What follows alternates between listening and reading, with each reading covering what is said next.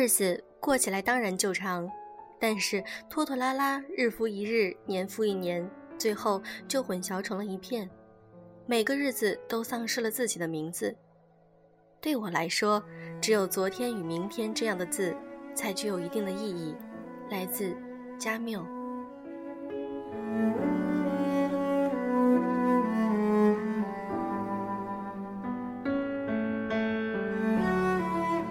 用声音触碰心灵，各位好，我是小飞鱼。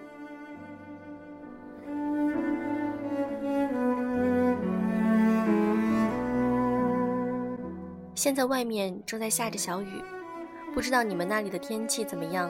凉爽吗？还是很炎热？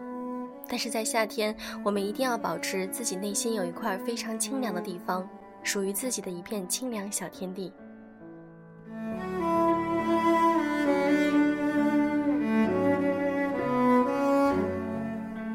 小飞鱼曾经也是一个天真烂漫的少女，但是随着年龄的增长和一些经历过之后呢，我发现，在处理任何问题时，一定要具有理性的思维，或者说我们要认清现实。今天我很想和大家急切地分享一篇文章，这篇文章我觉得写得非常好，来自于特雷西，比我的前半生还扎心一万倍的现实生活。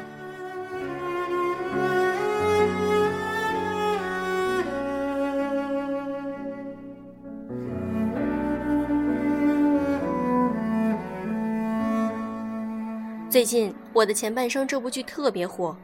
这部剧为什么那么火？一言以蔽之，扎心，实在太扎心了。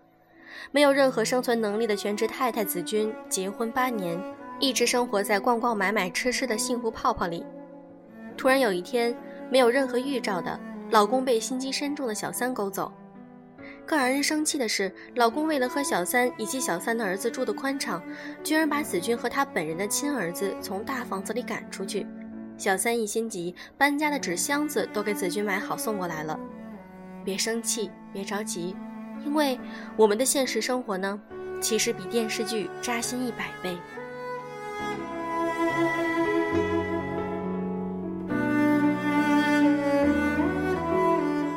我曾经当过记者。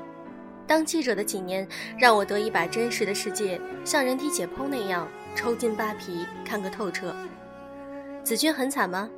我见过不少妻子比她的遭遇更惨，比如老公孕期出轨的，比如出演苦情大戏的，比如离婚打官司的。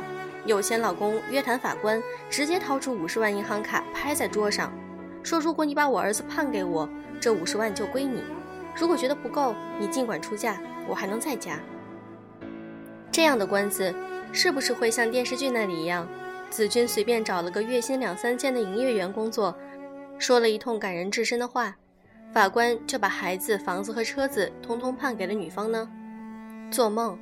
我听说的真实情况是，在女方没有足够经济实力，而孩子年龄又足够大的情况下，有百分之八十以上的孩子都最终判给了男方。总之，电视剧里的老公陈俊生绝不是什么渣男，和现实生活中的渣男比起来，他还算是有良心、有担当的好老公呢。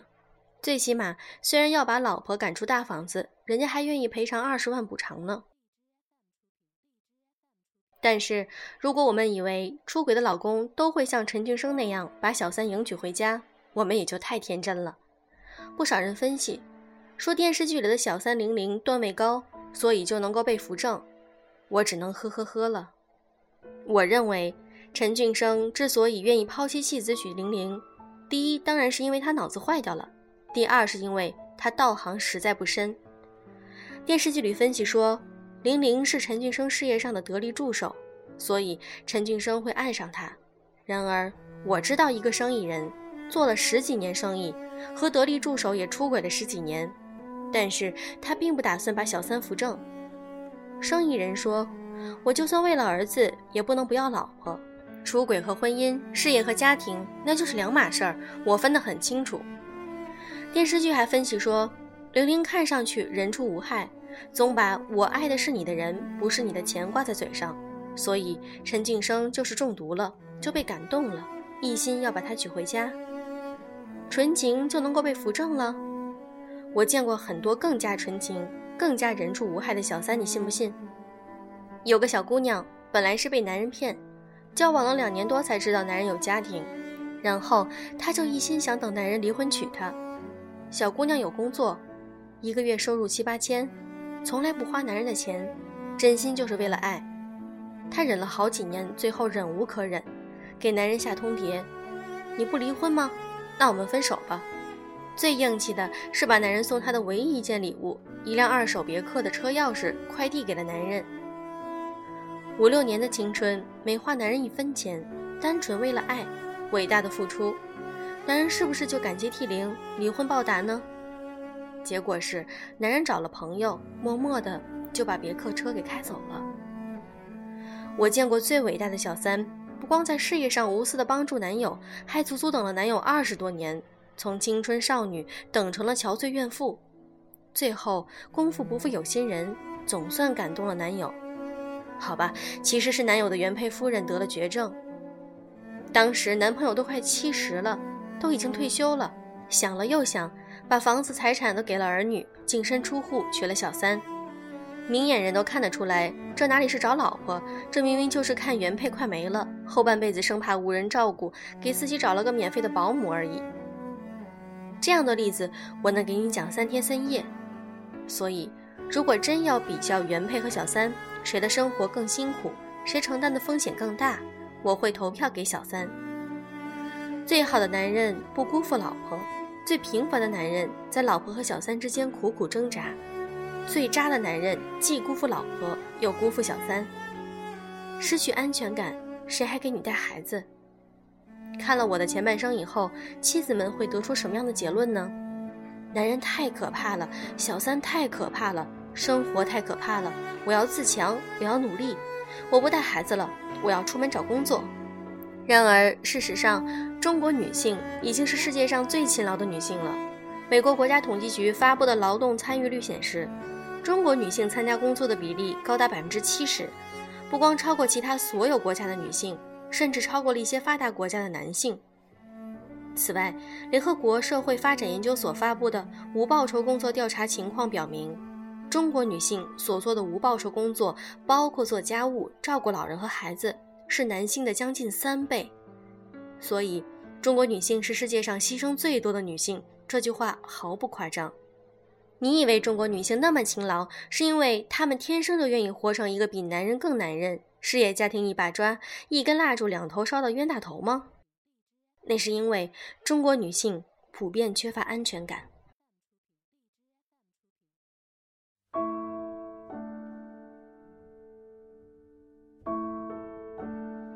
究竟又是什么让中国女性缺乏安全感呢？一、糟糕的舆论环境。毫不夸张地说，中国社会是对全职妈妈最苛刻的社会。我有一个朋友刚生完孩子，准备回家休息两年，陪伴孩子度过他人生中最重要的前三年。结果回家没两天，就有好几个朋友八卦的向他打听：“你辞职了呀？要靠老公养活呀？你老公一个月给你多少零用钱呀？哎呀，你好福气哦，什么都不用干了哟。”朋友说那口气听上去就好像是我攀高枝嫁了有钱人，成了我老公包养的小三一样。又过了几天，朋友参加同学聚会，一个女同学炫耀一通自己的工作以后，转头问朋友：“你做什么工作的呀？”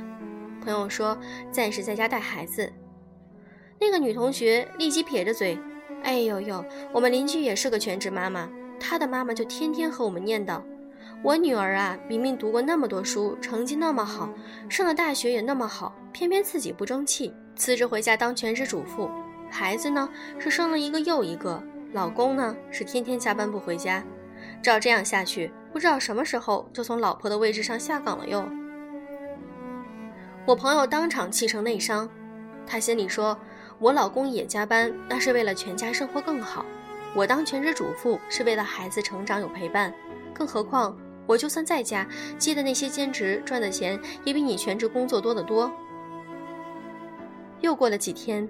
朋友的婆婆来看孙子，一坐下来，婆婆就唉声叹气地说：“从此以后，这个家就要全靠我儿子养了呀！我儿子实在是太辛苦了呀。”我朋友当了一年多的全职主妇，就匆匆忙忙找了个听说不太靠谱的阿姨，自己重回职场了。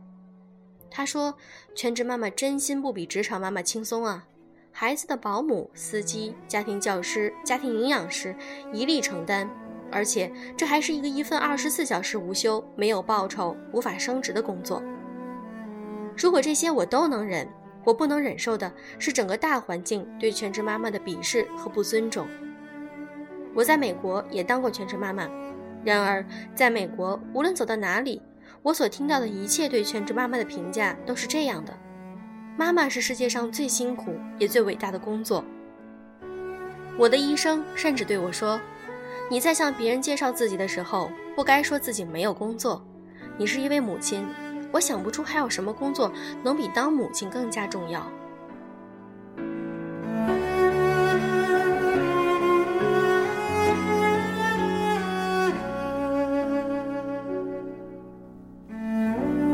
二制度不保障全职妈妈。有人说，全职妈妈是世界上风险最高的职业。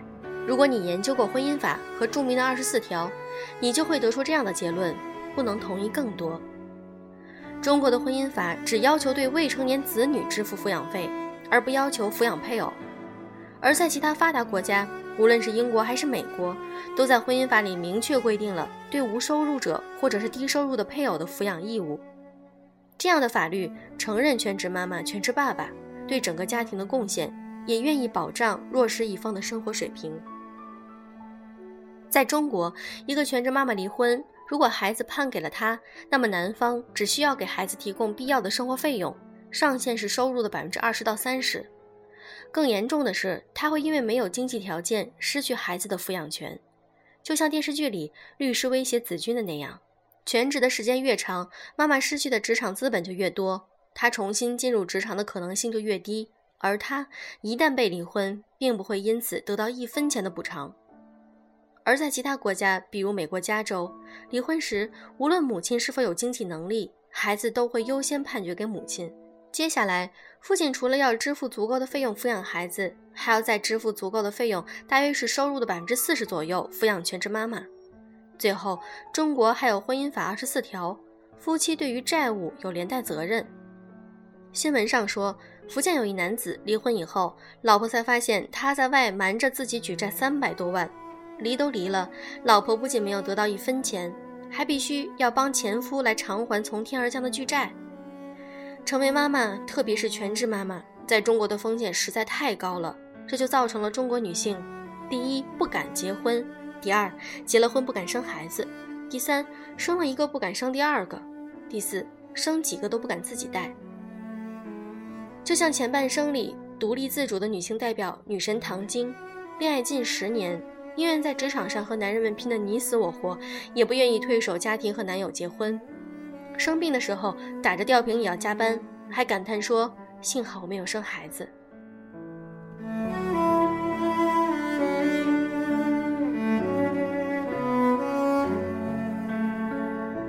三，什么是最好的家庭结构呢？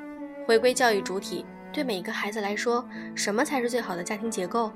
肯定不是这种原配小三争夺爸爸，妈妈幡然醒悟，愤而成为职场精英的戏码；也不是爸爸妈妈一心在外打拼不顾家，中年只和爷爷奶奶、外公外婆、保姆作伴，见不到爸妈几面；而是爸爸妈妈幸福和睦，无论是谁，有人在外辛苦打拼，有人悉心教育孩子。《纽约时报》曾经发表过一篇文章，报道了美国常春藤校女大学生对未来的期望。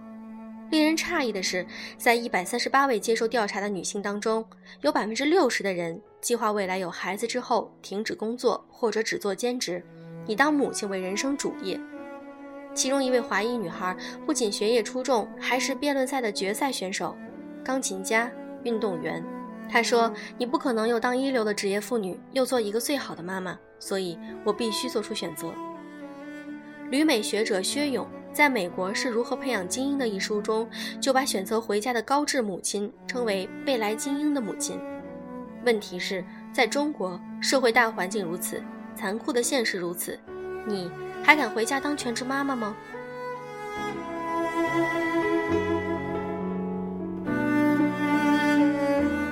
那我们来讲一讲如何避免子君这样的悲剧。一，做更好的自己，但不是为了保住婚姻。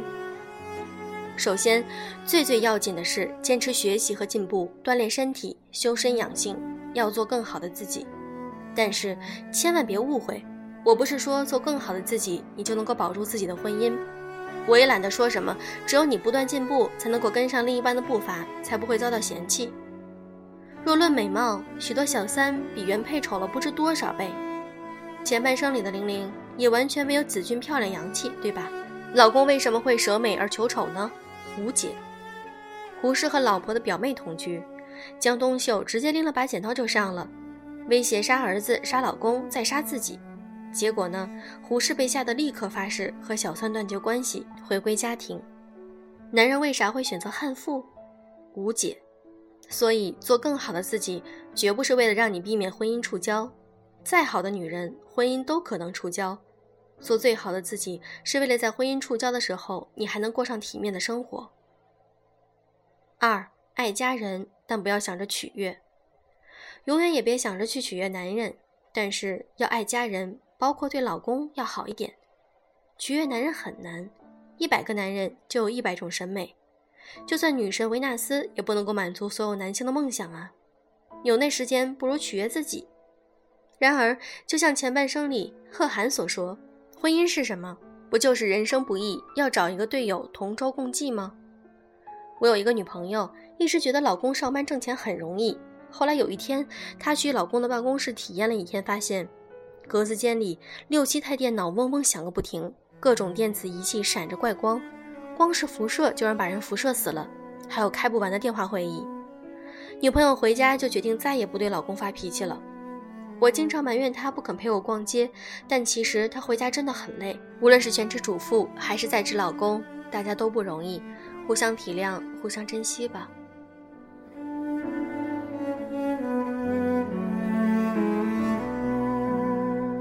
三，找个智商高的。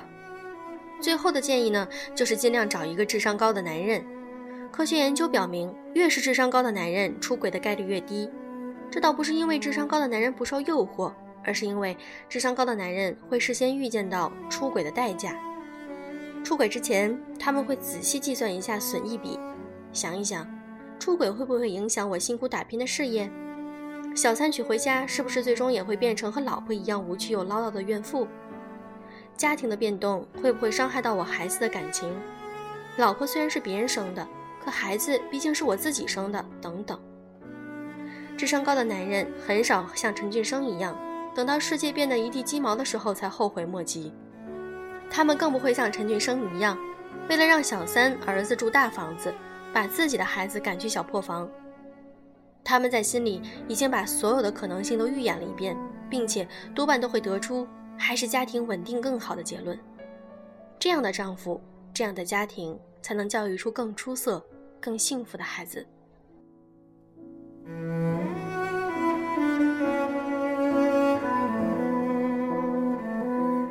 文章小飞鱼分享完了，非常棒，对不对？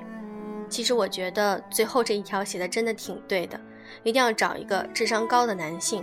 在我周围的一些男性朋友当中，你就会发现有些非常优秀的男性，他们对家庭观念非常看重，而且呢，他们对于如何处理婆媳关系啊，或者说如何能够让家庭更幸福，如何教育孩子等等，都是很有建树的，而且他们的观念也是在时刻更新。